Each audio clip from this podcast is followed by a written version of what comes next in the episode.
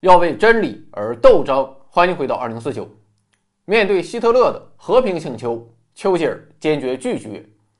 至于原因，在上一期节目中，我这个国际政治问题天才已经做出了精彩论述。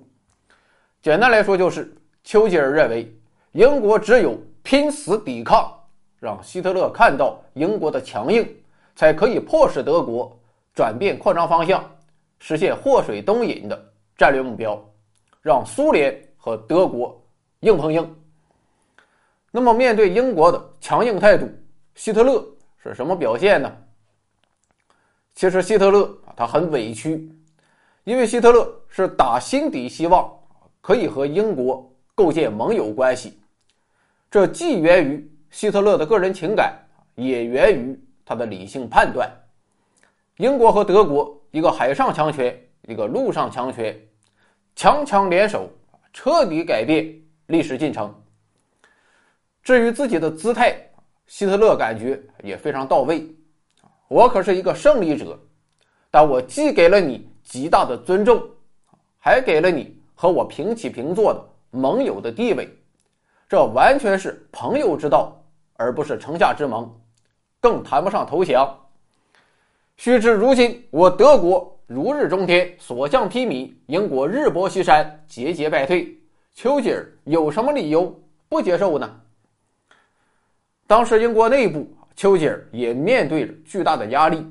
很多人都认为希特勒的条件非常优厚。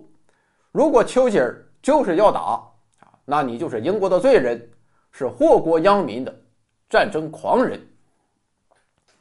不过希特勒没有想到，不论是感性。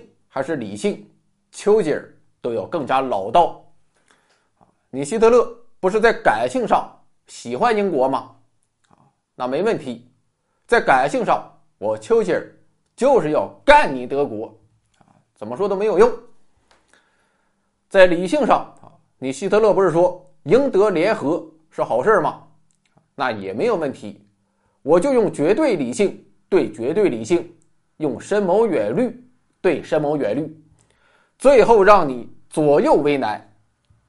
就这样，在丘吉尔的坚持抗战下，这一次换做希特勒要做一个生死抉择：要想继续前进，要么你先征服我英国，要么就先去征服苏联。如此一来，英国就化被动为主动。怎么办？很显然，苏联。动不得，实力实在是深不可测。而且不到一年之前，德国刚和苏联签署了互不侵犯条约，现在希特勒就翻脸不认人，也不利于德国的舆论环境。所以，既然你英国不识好歹，那就别怪我希特勒不仁义了。一九四零年七月，英伦空战爆发，事实证明丘吉尔所言不假。希特勒确实赫赫武功，但实力未必就要比英国更胜一筹。英国虽然日渐衰落，但瘦死的骆驼比马大。最后，英国空军是痛击德军，一时间，英国的国际形象瞬间扭转，丘吉尔得到的支持也越来越多。此时，留给希特勒的只有一个选择，这就是谋求组建。反英大同盟，争取的对象是日本、西班牙、意大利和苏联。但这个同盟它不好组。首先看日本，日本内部一直有一支很强大的亲英势力。再看到今天英国的战斗意志和战斗实力，所以日本不太愿意和德国结盟。至于西班牙的法西斯政府啊，倒是德国一手培植起来的。但弗朗哥，绝对不是傀儡人物。表面上对德国百般顺从，实际上他干了什么呢？死守直布罗陀，谁也不能靠近。英国赢了，我就说我帮你守着；等德国赢了，我就说我早已派兵准备拿下了。典型的墙头草随风倒，给希特勒气个够呛。他说：“宁可去拔牙。”也不再和弗朗哥这种人搞外交。当时的法西斯国家只有意大利比较单纯，就是要跟着德国瓜分大英帝国，但无奈意大利的实力太弱，起不到多大作用，反而要分走不少的胜利果实。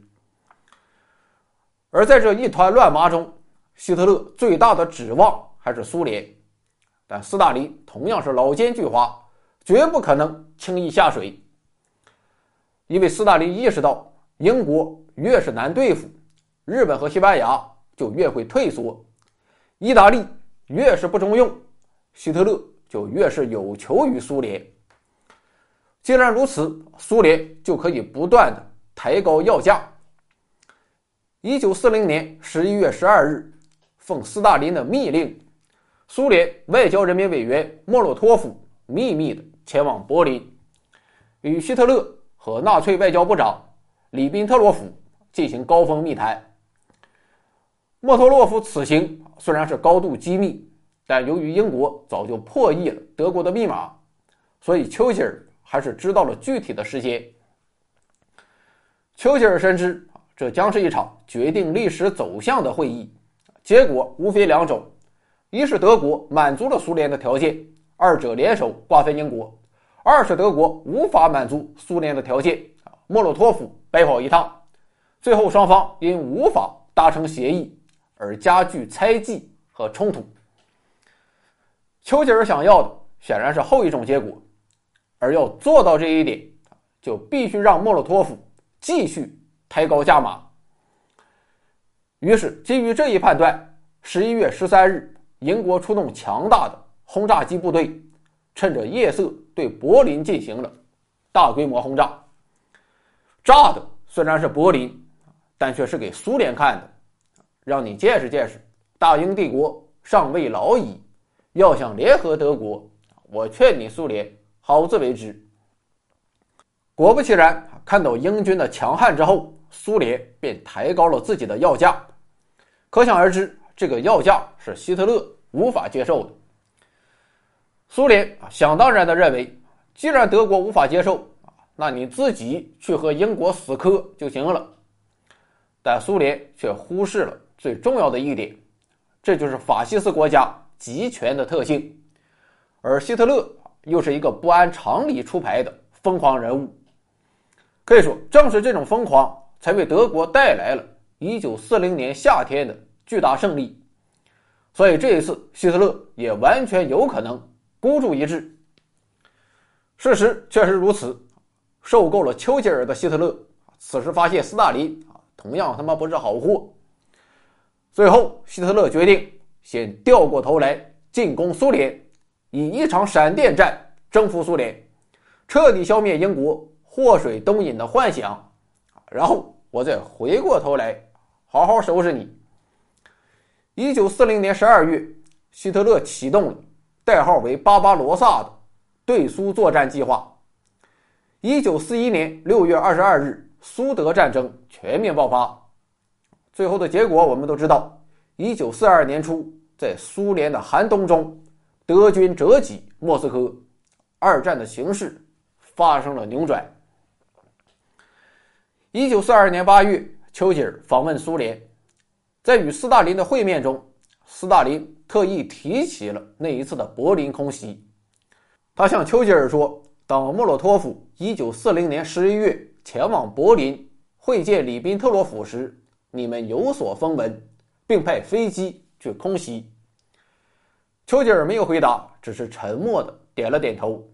可见斯大林已经识破了英国的路数，这并不是一次偶然的战役，而是一场精心谋划的战略行动。